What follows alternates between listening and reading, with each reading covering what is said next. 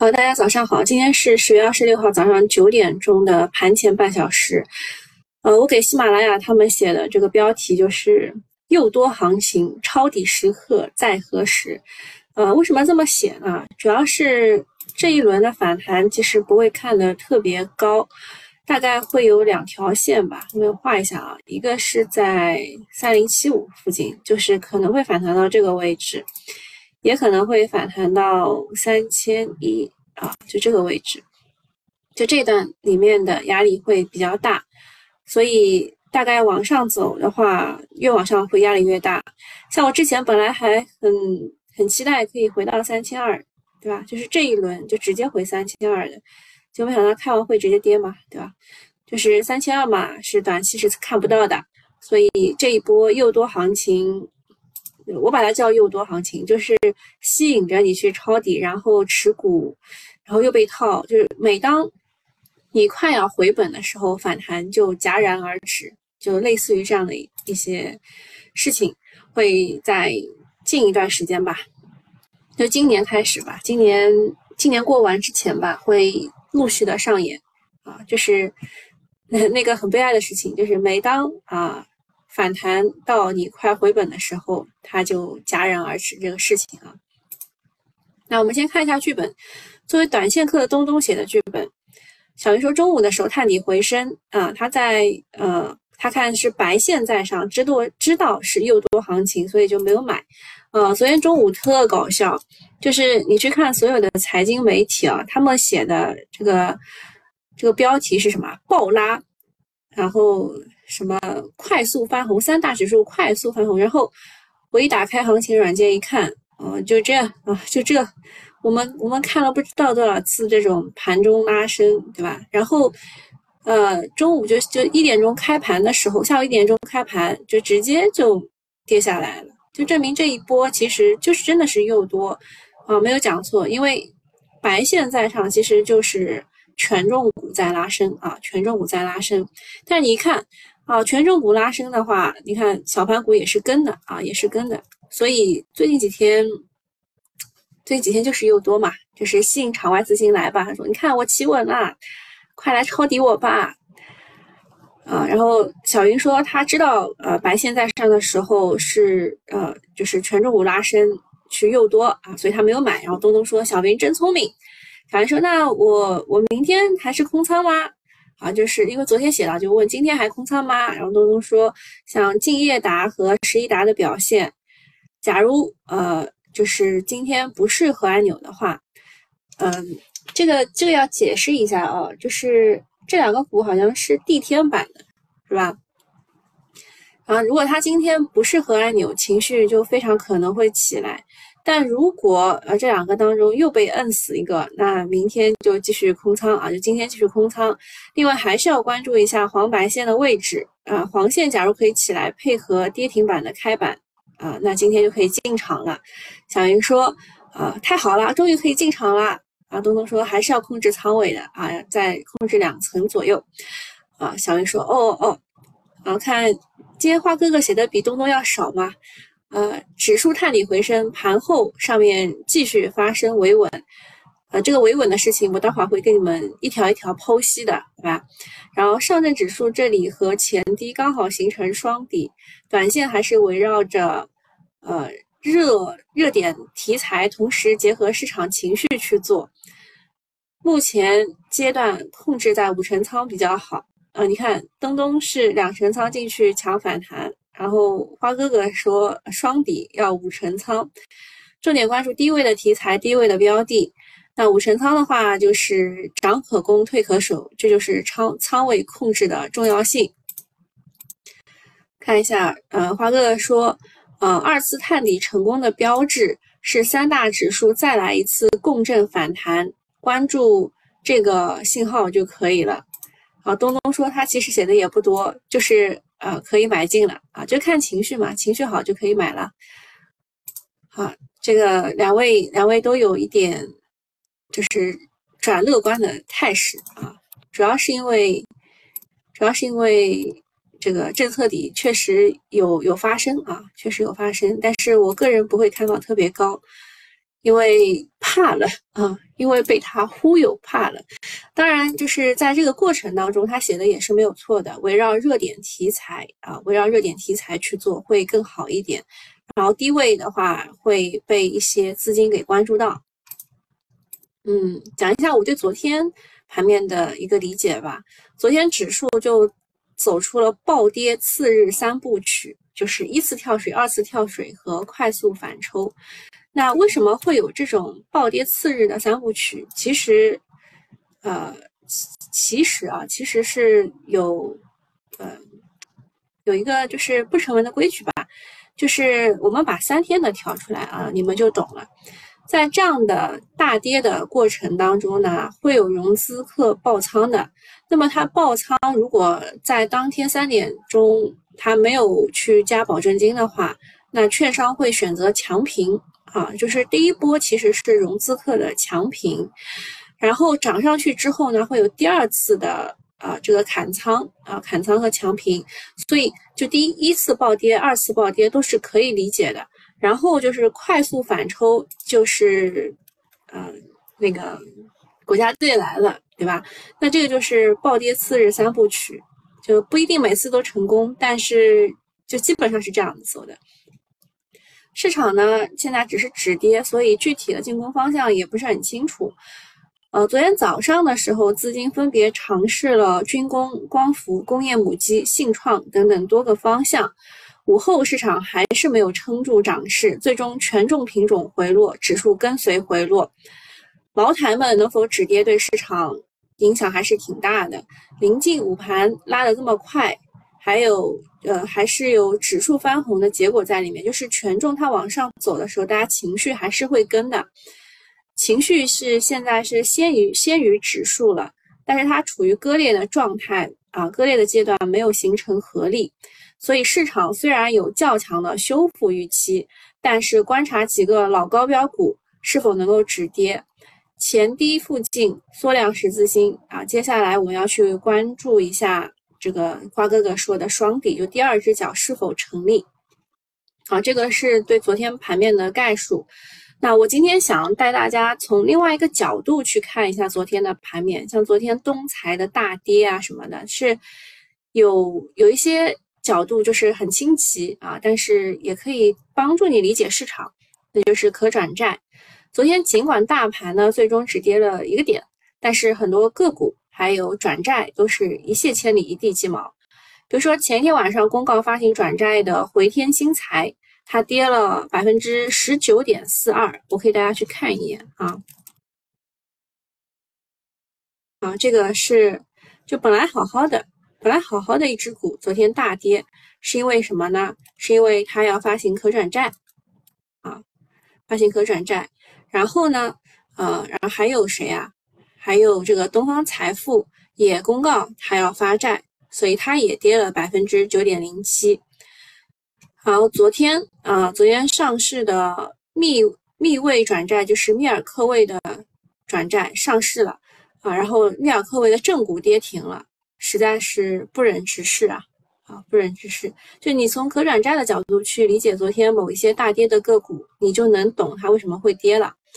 然后中重股份呢，昨天。也是发行啊，中重转二，开盘即跌，随后一路向下，收盘是跌停的。好，看一下，就是你你从这个可转债的角度去理解市场的话，会有会有不一样的感觉，是吧？然后还有谁呢？啊，就是这些跌停呢，除了是参与。配债的资金夺路狂奔之外，大盘不景气是最大的推手。中宠股份是属于宠物食品的概念，相同概念的配地股份也是跌了百分之十三点八一，还有元飞宠物跌了百分之四点二四，就是一只股带崩了一个行业啊！因为宠物的股票确实不多啊啊，因为行情太弱呢，昨天上市的呃这个太福转债还有密位转债表现也是不佳。昨天我认为他们应该是能够开到一百三，就直接就封的，封掉就一百三到到收盘。但是后来呢，泰富转债收盘价是在一百二十点八一，币位转债呢是一百二十四点四八啊。东东要去登机了，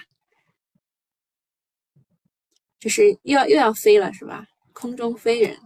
而前一天涨，呃，前一天啊，前天上市的松盛转债呢，昨天是跌到了一百十八点一五。像这个泰福转债和松盛转债都是小盘的转债股，如此不受待见，可见这个市场弱势里，游资也不敢轻举妄动了。因为现在你可转债也是可以上游资龙虎榜的，这个时候登基真的令人窒息。什么意思啊？这是不能看开盘了，是吧？有一些这个飞机上也是可以用五 G 的，是它提供那个网络的，你以后应该选那个。相比股票呢，转债的下跌就大部分还是比较温柔的，除去个别热门的转债跌幅比较大，大部分是处于呃，就是它的跌幅是小于它的正股价的。比如说昨天配地是跌了百分之十三点八一，对吧？但是它的转债只跌了百分之三点九二。火星人跌了百分之九点零六，但是它转债只跌了一点二一。蒙娜丽莎跌了八点零八，但它转债只跌了零点二五。啊，东东说啊，就是在大巴上不能买卖。今天今天的开盘确实蛮重要的啊，今天开盘确实蛮重要，就是因为呃，瓜哥哥说蒙娜丽莎吃大面了。就是因为他自己写的嘛，他要去关关注那几只这个高标股是不是核按钮嘛，哎，就开盘对他很重要。那昨天啊，跟大家就是在群里每个群我都发了，有一篇社论是第一财经写的，呃，当时看到的第一眼。啊，是群友告诉我，就是啊，看到第一眼是什么感觉？就是哇，这种文章怎么能发出来？而且还发在社论这种这么重要的版面。社论一般啊，你们不太看报纸是吧？我跟你解释一下啊，就是头版头条就就是封面反过来的 A 二 A 二版就是社论，社论不是一般人能写的啊。嗯，然后啊，社论当中提到了一句话，叫做目前基于金融属性估值的住房。其高房价抬升了经济社会运行成本，压低市场的投资边际收益，加剧房市的有效供有效需求不足，使高房价很难维持。房地产这一风险资产出现重估定价是迟早的事。我那篇文章其实它含沙射影，对吧？啊，并且呃，价值重估越早，对经济社会的伤害和拖累越小。嗯，就是有小伙伴就感慨了，说他这篇文章表面上是在说房地产，但是他这边也也说了，就是说实际上是说具有金属呃金融属性的所有资产，所以大家会联想到什么？联想到白酒啊，联想到其他一些这个有金融属性的东西啊。这个是昨天的一篇社论，转发还是蛮厉害的，但是我看我我发到我的微博上了，被限流了。好，讲一下昨天啊所有的重磅发生吧。昨晚呢，央行、外汇局、银保监会、证监会都是就这个大会啊，就就具体学习了，然后就做了一些这个重磅的发生。第一点呢，就是央行和外汇局说要加强部门协作，维护股市、债市、楼市健康发展。好，你们看啊，这个顺序是很重要的，对吧？就是他把股市放在了债市和楼市的前面，这在以往是很罕见的啊，这这以往很罕见。然后第二点呢是，银保监会说中国的资本市场具有长期投资价值，保持稳定运行的良好基础不会改变。然后是证监会说进一步坚定对中国经济长期向好发展的信心。加快建设中国特色现代资本市场。好了，大家开始讨论了，什么是中国特色现代资本市场？啊，这个问题先让你们思考一下。我继续念啊，就是呃，这个央妈和银保监呢，它都不约而同的提到了稳定人民币汇率。然后昨天晚上人民币汇率从低点拉回来六百点，效果立竿见影。然后央妈还点名。要加大力度推保交楼，地产股应该动一动。总之呢，呃，最近的监管层非常的拼，各种大动作不断，信号已经很明确。不过喊话固然重要，市场更关注后面有没有实招。毕竟空头只有被暴打，才不会肆无忌惮。嗯，我给大家念一下它的具体话术，大家思考一下，好吧？央行、党委、外汇局党组召开了扩大会议，要求深化汇率市场化改革，增强人民币汇率弹性，保持人民币汇率在合理均衡水平上的基本稳定，加强部门协作，维护股市、债市、楼市健康发展，推进金融市场高水平双向开放，支持香港国际金融中心持续繁荣发展。好，我跟你们讲一下这件事情的背景啊。背景是市场上很多人在传说这个香港啊，那个就是就是港香港和美国那边不是有一个联系汇率嘛？啊，他说联系制度可能不能维持，然后威胁到香港的国际金融中心的地位，或者说是有什么，就反正就是市场上有这种传言在。然后后来呢，呃，那个。啊，香港新的那个上任的他出来呃发了一个什么东西，对吧？说他们的这个我能讲吗？这个事儿，呃，反正就是抢人抢企业，然后又可能会降低印花税啊，就是就这件事吧。呃，就是也是要保保住他的金融中心的地位嘛。呃，就反正就跟好像是跟新疆新加坡去抢人。啊，总之大家听一听就算啊，就是这句话，这句话其实是给定心丸的啊。然后证监会召开了党委扩大会议，资本市场要服从和服务于这个大局，坚持金融服务实体经济的宗旨。哇，这句话非常重要，坚持金融服务实体经济的宗旨。下一句，提高直接融资比重。这一看心都凉了一半，懂吧？就这这一看。就是老股民都懂的呀，什么叫服务实体啊？我们那时候脱虚向实，对吧？然后，呃，直接融资就是在股市上圈钱啊。那这个这个话一听心凉了一半。然后拓宽境外上市上市融资渠道，加强与香港市场的务实合作。就香港啊，今年的这个。交易量是往年的就百分之三十吧，啊，印象当中就很就流流动性出现问题了，啊，要坚持将资本市场一般规律与中国市场的实际相结合，与中国中华优秀传统文化相结合。哎，就这句话就是大家讨论的会比较多，因为大家要去解释什么叫中国特色现代化资本市场啊，现代资本市场。有点难，所以它前面有一句话，就让大家去看一下，就是资本市场一般规律和中国市场的实际相结合，和中国优秀传统文化相结合。这个你们有什么看法没有？啊，你们有什么看法没有？叫什么？特色社会主义，特色发达国家。啊，早啊，可以去买一下西米团。这个我其实不太方便多讲，但是我可以跟你们讲一下大 V 的分析解读，不不代表我个人的看法，好吧？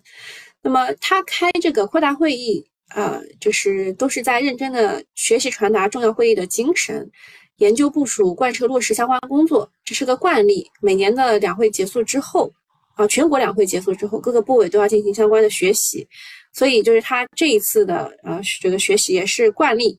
然后有一句话。就是会说要加强部门协作，去维护股市、债市、楼市的健康发展。所谓的部门协作，就是市场要稳定下来，需要涉及到很多的管理部门，包括银保监、还有证监会、外汇局。谁来负责呢？其实是央行来负责的。央行在监察监管的权限上，比其他部门要高半级。就是现在央行啊，央妈就是要行动起来，把整个市场的工作要扛在自己的肩上。啊，他负责去协调啊。你们刚刚我刚刚错过了一个时间点，就是九月呃九点十五分有一个有一个那个逆回购是多少？告诉我一下。那现在就是提到三个市场嘛，把股市放在第一位，所以呃总体来讲的话，就就反正就看一看吧。然后昨天还有一个新的政策，就是央行提出啊一个新的政策，企业和金融机构的跨境融资宏观审慎调节参数从一调到一点二五。然后因为大家都看不懂嘛，所以大家都说呃那个是一个百分之二啊。我问的不是这个，是今天是二十，我我问的是逆回购的数量，不是它的利率。有人有人看到了吗？两千八，嗯，那就是放水的了，放了。央行央行在往外放啊，那就昨天很多人看不懂嘛，就把它当利好看。确实它是一个利好，就是说我们是纯借美元，我们是融资，但是我们没有抛出人民币，我们拿了美元之后回到境内，把美元换成了人民币，所以相对来说是对美元的利空，对人民币是一个利多啊，就是它直接影响汇率变化影响很小。另外，你得有呃有融美元的意愿啊，如果手上美元不缺啊，就不会融。所以呢，金融机构融美元不是自己用的，是要给境内的企业用的。境内的企业不需要的话，啊，你机构到海外去融美元干什么呢？所以最终的逻辑就是看微观需不需要啊。然后再讲一下特斯拉降价的事情，呃，特斯拉是 Model 3和 Model Y 全系。车型都降价啊！你们可以看一下这张图，就是它上市上市之后，先是三十几万，然后就跌跌跌，一直在跌嘛，跌到二十五左右。嗯，那它起售价的时候是二十四点九九，然后当年十月的时候涨到二十五点零八，十二月又涨到二十六点五九，二十六点五六万元，三月的时候涨到二十七点九九，然后就一下就跌嘛。嗯，这是二零二一年七月以来的首次降价。对于消费者来说，本来是一件喜大普奔的事情，但是很多特斯拉的车主不干了，尤其是那些刚提了车的，觉得自己是个冤大头，然后就开始各种闹，甚至把销售给打了的，对吧？觉得闹一定能捞到好处。那这一次特斯拉的降价是出于它的战略需要，就是它在成本上升的情况之下，还要还要降价，是想要多卖一点车。啊，它前三季度只卖了九十一万辆车，距离自己定的这个一百四十万辆的销售目标还差了四十九万，所以它要想点法子去完成。那看大摩的分析，特斯拉的规模越来越大，越来越难以避免被宏观因素所影响，包括了成本压力、供应链不确定的这个事情。所以，呃，如果按照特斯拉的调性，它一旦降价就不可能是降一次，而是一次又一次。那为什么要这样做呢？啊，为什么要这样做嘛？就是第一个是它成本，如果，啊，不是，第一个是它要去抢占更多的市场，啊，就是它推出的这个电话会议上说，未来推新推的车型可能只有现价车型的一半。如果它的成本也降下来，那么没有中间商赚差价的直销模式，会让公司，呃，就是就是。卖更多以后就赚更多，薄利多销嘛。它可能是会抢占我们魏小李的市场，然后魏小李今年的整个的销这个交付量也不是特别的高。本来呃魏小李定的是十五万辆、二十五万辆、二十万辆，但是今年只分别完成了八点三万辆、九点八万辆和八点七万辆，KPI 肯定完不成。然后今年以来，蔚来是跌了百分之七十，小鹏跌了八十五，理想跌了百分之五十。好，讲一下电子烟，三部门对电子烟征收消费税，生产环节三十六啊，然后批发环节百分之十一，无论烟民吸什么都得交税，一年万亿的收入啊。那么这事儿对行业影响其实是很大的，但是之前有了预期，所以对板块来说反而是一个刺激，像港股的斯摩尔国际和美股的悟星科技它都涨了，那么在 A 股上的。电子烟板块其实你说多也不多，少也不少啊。那么它这个电子烟的消费税对这个国家的意义在哪里呢？就是增加税收啊，增加税收。二零二二年预估的电子烟市场规模是两百亿左右，对应的税收级别在百亿人民币左右，后续还有望增长。第二个是监管规范。继口味烟后的利空，最后利利空落地之后，它进入了合法经运营的阶段。第三个是鼓励出海，因为它会享受退免税的政策，出口市场将成为行业发展的关键。好，下一件事情是财政部的，一到九月印花税是两千两百四十九亿，比上年同期是下降了百分之二点三。其实也就不难解释为什么券商最近不太好的原因啊。嗯，A 股的现在的悲观情绪还是比比较严重的，场外的新开户寥寥，成交寡淡。嗯，就是我之前也跟券商几个聊了一下，确实开户很少啊，很少。那做股民也是不容易的，美股按照这个，就去去交印花税，还要交易佣金，对吧？七七八八也是挺多的，所以就避免非常频繁的交易。下一个事情是东方财富，它的第三季度净利润是二十一点五亿元，同比下降百分之十四。昨天杀白马几天就轮到了我们的券商毛东方财富，呃，成交量八十六亿，百分之十的一个大跌，七十亿股东又跌麻了。现在说这个不腰斩都不好意思叫毛指数了，在行情不好、基金卖不出去的背景之下，机构预计东财业绩要暴雷，所以他们提前杀了，确实是业绩不及预期啊。A 股有一个铁律哈，就说东财大跌意味指数见底。今年已经发生过三次了，二月十四号跌了百分之十三，九月十六号跌了百分之十一，十月二十五号跌了百分之九。这次会失效吗？不知道，因为有有说事不过三啊。嗯，要闻精选，我看一下啊，就说顶流基金经理最新持仓曝光。冯明远三季度增仓了天齐锂，减持了比亚迪、宁德时代和普泰来。段永平又买了点腾讯。然后爱尔眼科和通策医疗的业绩对比，爱尔眼科确实业绩是相当的不错，通策医疗就没有这么的亮眼。就是大家说金眼银牙是很有道理的，眼科比牙科好很多。比业绩更震撼的是爱尔眼科最新披露的十大流通股里面，啊，葛兰。呃，葛兰的两个产品和坤坤的一个产品同时位列前十大。那爱尔眼科的话，就考虑到今年一线城市普遍会受到疫这疫情冲击，线下的经营这个业绩算是比较顽强的。那加上前两天公布的那个欧普康视还有爱博医疗啊这两家的业绩情况，就是眼科确实业绩还是不错的，但是它股价砸就跟这个基本面没有什么关系。好，接下来讲一下招商南油。第三季度的净利润同比增长百分之八百六十四啊，八倍多。今年的俄乌干仗，南油是受益者之一。由于欧洲的港口停靠大型油轮的能力有限，所以做小船油运的业务，南油的业绩直接就爆了。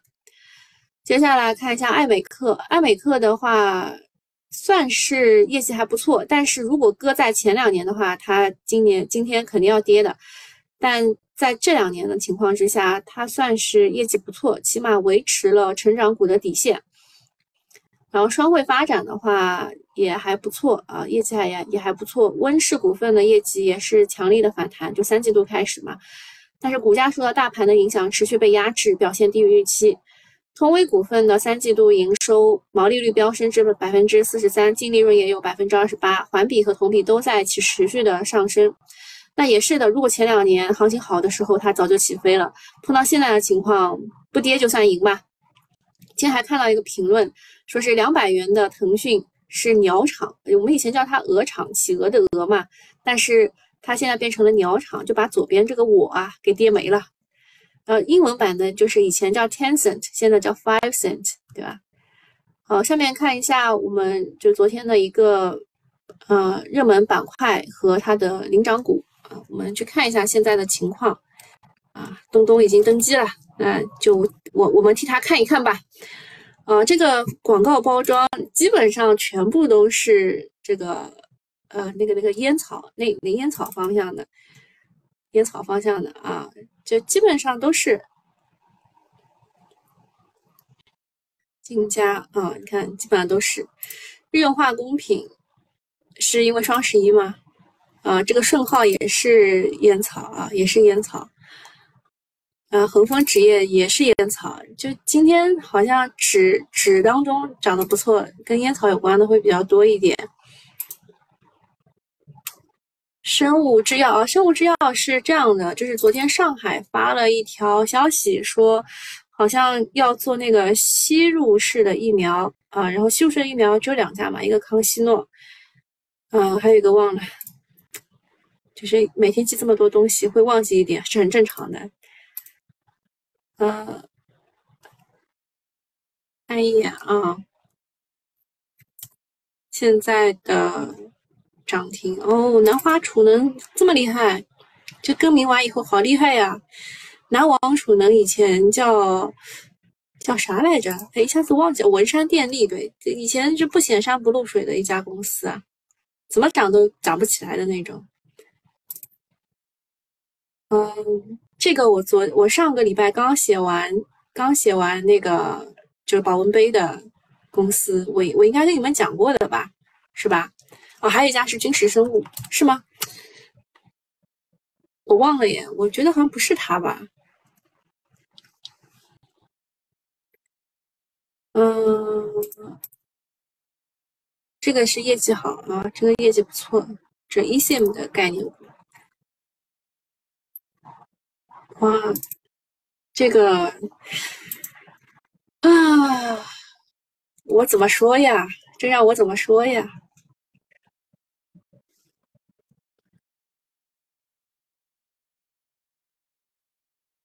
我我太难了，我只能说我太难了。好，我们接下来看一下这个东东要看的敬业达的情况啊。建业达没有被摁跌停啊，没有被摁跌停，所以市场情绪还是在的。十一达啊，十一达被摁跌停了，那就是总龙头还在，好吧？嗯，我们接下去哦，对，那个免费用户就到这里了。今天会不会冲高回落？不知道，就是我的股票跌就好了嘛，对吧？好，今天就到这里啊，拜拜啊！那个收费用户留下，我们讲一下产业跟踪。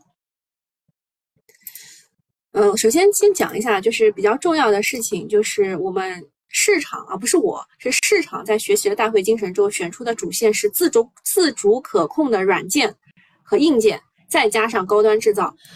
前天逆势涨的是工业母机和军工，昨天逆势涨的是光伏、汽车零部件、工业母机，这些都是高端制造的路线。我们一定要搞清楚啊，要搞实业了啊，而且一定要搞制造业。呃，当中有一句话其实非常重要的，大家一定要记一下，就是我们现在搞高端的制造业，人是非常重要的。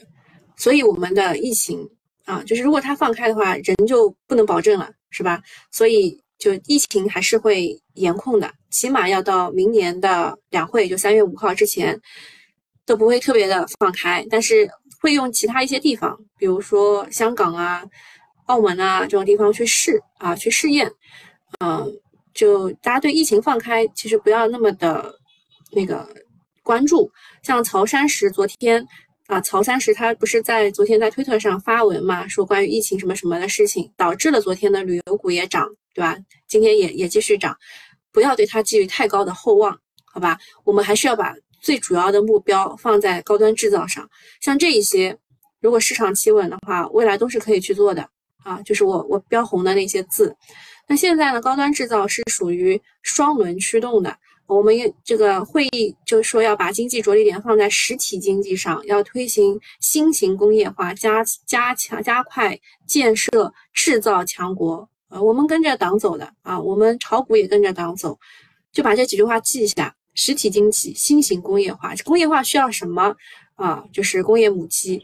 然后他们要就是要要打压我们什么，我们就炒什么，对吧？军工。然后第二个就是这个高端制造的双轮驱动，第二个是中德合作的预期。德国领导人下月啊就会率代表团去访华，来来访华。这个是一九年十一月以来的首位访华的欧盟的领导人。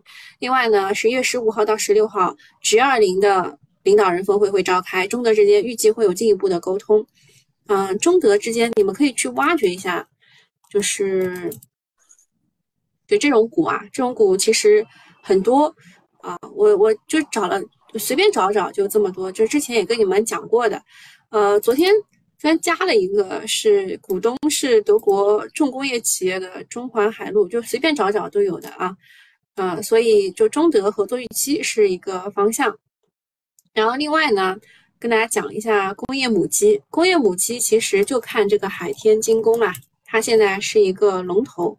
目前呢，它是到了一个瓶颈期，是因为它到达了它的合理价值，就是二十七块三毛一啊。海天精工的合理价值就在这个位置了啊，高也高不上去了，再高上去就是泡沫了。还有纽威数控这两只股呢，它是机床制造的啊，中国是世界第一大机床制造大国。哎，你们谁没有静音啊？打个喷嚏被我听到了。好，就是制机床制造是中国是第一大第一大国。那当然还有一些股啊，像什么秦川啊、秦川机床、创世纪，那这两个股就游资都不喜欢，好吧？第二个是数控系统，这个是属于大脑机床的大脑，这个我们国家不是特别厉害啊，我们国家不是特别厉害。第三个是机床主轴，这个更更差了啊，这个更差，基本上都是进口的。然后第四个是机床刀具，因为它成本只占百分之四，占比比较小，但是也有一些啊呃工业武器，也有一些股呢被被看上了啊，被看上了，被资本看上了，比如说呃啊这个科德数控。啊，这个这个是这个数控系统的，这股它是一定要等的，等到它回落回落下来，至少要回到二十日线。还有华晨装备是被资本看上的啊，这个是这这个是就是游资很喜欢的股，因为它是二十厘米的。接下来讲一下，除了我们刚刚说的工业母机，对吧？啊，还有什么也也是高端制造，军工，对吧？军工是。To G 的，就是对于政府而言的，就是它不会砍预算，也不会砍什么，就是很稳定。所以军工就是一个压舱石。对于我来说，我就是定投军工 ETF。然后下一个是先进轨道交通装备，就是我我很遗憾我错失的那只股嘛，对吧？你们应该有人知道的，叫交交控什么，我忘了，是叫交控。也不是这个，也就轨道交通的一只股，还有一个神州高铁，这都是轨道交通的。我以前就是研究过啊，研究过。然后高性能的医疗器械，这个也是属于高端制造。另外就是半导体，半导体也是高端制造，就不要把这些给忘记了，不要只想着工业母机是高端制造，还有很多也是高端制造的。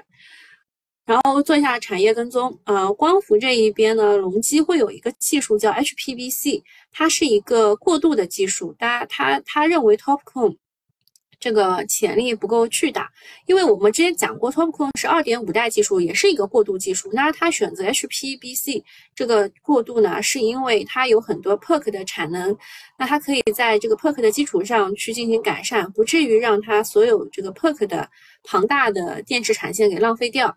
嗯，那市场之前对它的这个技术并不是特别看好，所以我们下周可以去关注一下，就十一月二号它发布的这个新的电池的产品的性能啊，这个是我们要追踪的事情。接下来防水材料，防水的话，它有一个新的标准啊，新标防水新标要出来了。之前呢是说，嗯，这五年的保质期，现在呢是要有十五到二十五年的保质期。那防水行业它的集中度比较。比较低啊，东方雨虹昨天是涨的，昨天还有一个绿色建材的概念嘛，所以昨天东方雨虹是涨的。看一下现在，现在东方雨虹还是继续的啊，继续的。那么从这种情况来看呢，它如果能够稳住的话，就今天企稳的话，这个股基本上是就是有见顶的信号了啊，这个是因为它的政策也有改变。然后它也会往其他的方向去发展它的第二增长曲线，啊，然后它这三季报呢是大幅低于市场预期，就是算是利空出尽啊，就是各种情况吧，就就让它就是不能再差啊，不能再差。呃，下游的国企就之前它为什么业绩很差，是因为它遇到了一些房地产周期不好的一些小承包商，它付不起钱。啊，但是股价已经反映了这个利空，所以它未来，嗯，他去，嗯，国企的话回款保证，然后他又去开拓 C 端用户的话，未来居民重重装修的占比会提升，这块业务经营可能会更高一点。我周围认识的很多人今年都开始重新装修了，下面讲一下川能动力，这个算是我们一直看着它长大的一只股吧，对吧？就感觉像是自己的娃一样的。那川能动力呢？我之前一直说它这个李家沟的矿开的不是很顺利，就是 PPT 里嘛。那它现在已经不再是 PPT 里了，就不是在写在 PPT 上的这个锂矿，它开采出来了。那你可以从它的第三季度业里呃那个业绩就可以看得出来，它的扣费净利润可以增长百分之三百多啊，环比利润是翻倍的。锂矿方面呢，它销售并确认收入的基建矿是二点二五万吨，形成收入也是蛮多的啊。截至到十月二十四号，它这家公司累计产出基建矿六万余吨啊，销售了四点五五万吨，所以啊，它的颈项工程完成总工程量的百分之八十五了，就是前期工作做好了，已经产出了，有产出了。那今天今天其实。市场高溢价没有给给高啊，给的不是很高，就是这个位置是是可以少量进场打个底仓的。然后风电的话呢，你可以去看一下通运重工和泰盛风能它发的这个第三季度的情况，第三季度环比都是提升的啊，泰盛风能提升的更快一些，随着开工率、装机量的提升呢。风电企业在三季度出现了利润见底回升，所以为什么市场上一直在搞风电，对吧？一直在搞风电，呃，但是我刚刚也也吐槽了一下，就说让人让人很难做的一点就是这个，我们一直在说啊，这个比如说大型化的重点企业，这个新强联它做那个主轴轴承的嘛，嗯，就是今天跌停了啊，就今天跌停了，就是让人很难做嘛，对吧？这是前期的强势股，现在在跌啊。然后下一个是凡泰啊，潘开潘刚凡泰吧，他们很认真的去搞他自己的这个钒液流电池，他现在是跟这个储能的几家公司签订了战略协议啊。然后下一个事情是股股呢，也跟这个东方雨虹有一点类似的，就是前期就是。亏的挺多啊，前期亏的挺多，但是现在呢，可能是利空出尽，大家可以去关注一下，像海瑞钴业啊、腾源钴业啊，还有呃华友钴业，就是他们都非常差啊，所以是呃就是利空出尽还是下滑做实，会继续下滑，就等华友钴业的业绩出来，然后看它的业绩会。就一般来说，像这种韩瑞钴业和腾源钴业是不开业绩发布会的。你也不知道，那华友钴业出来业绩出来之后呢，它会开业绩发布会，然后我们就会知道他们这个股的整个情况是怎么样的了。嗯，下面一个是中局高新啊，估计砸盘力量又来了，因为它本来就是第一大股东和第二大股东在争抢这个上市公司，现在呢，它被动减减仓嘛，其实就是呃，就华管，就是反正就是什么裁裁裁定拍卖什么之类的。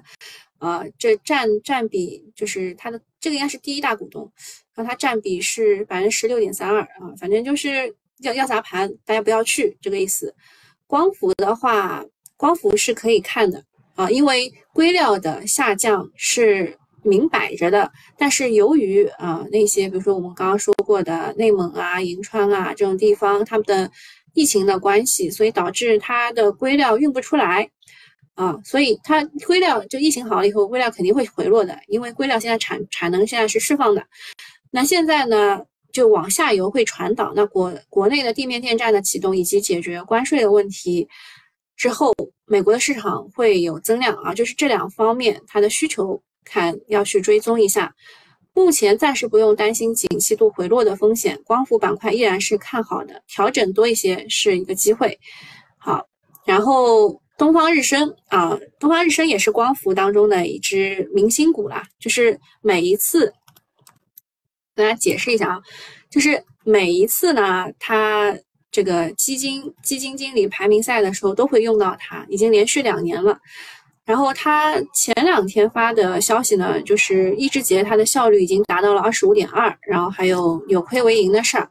然后有人会来问啊，说它第三季度的净利润腰斩是不是雷？其实不是啊，是因为它上一年的同期它卖掉了它一家子公司，呃，好像是做隔膜的啊，就卖掉了以后呢，它获得了一些一次性的收益，才显得上一年同期的业绩很亮眼。那我们把扣非净利润打出来看呢，会发现它的同比环比都是不错的。啊，这个类似于上周的君达股份，君达股份也是光伏的啊，也是光伏的股票。呃，它呢也是净利润下滑，但是扣非净利润是同比和环比也是增长的。呃，有上周这个君达股份出业绩的时候，也有个别声音说雷了，其实没有问题，不用过度担忧，就是光伏这个产业链还是能够继续看的。好，那今天就到这里啦。啊，什么问题没有？今天就追踪的事情会比较多一点。新强联把风电拉下来吗？不是，不是新强联把封建拉起拉下来，是因为新强联火了太久了。就是你看它，就是它这个价格你就知道了。他发的财报很不好吗？我没有关注哎，去看一眼。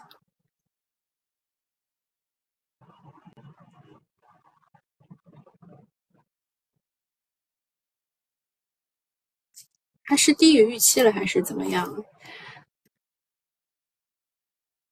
但是昨天跌的，今天又好了，这个板块真的很难说啊。今天轴承的股票都跌了，我们之前看好的，就是以前做那个塔土和法兰的龙头，现在去做轴承的这个恒润股份，今天也跌了。嗯。中国软件这个中军不得了，信创这一块嘛，这个我之前跟你们讲过的，就是游资一定要打出一个信创的高标，才能去做一些低位的股票。比如说啊，我们硬件当中啊，中国长城啊，中国长城是软件啊，中国长城对吧？硬件中科曙光这些都在低位，都可以去关注的啊，都可以去关注的。然后还有紫光国威，对吧？硬件不，这个不在低位啊，这个这个一直在高位，这个股就一直在高位，没有低过。嗯，还有很多啊，什么宝兰德之前做中间件的，对吧？也在低位，很多啊。好，那今天就到这里啦，拜拜。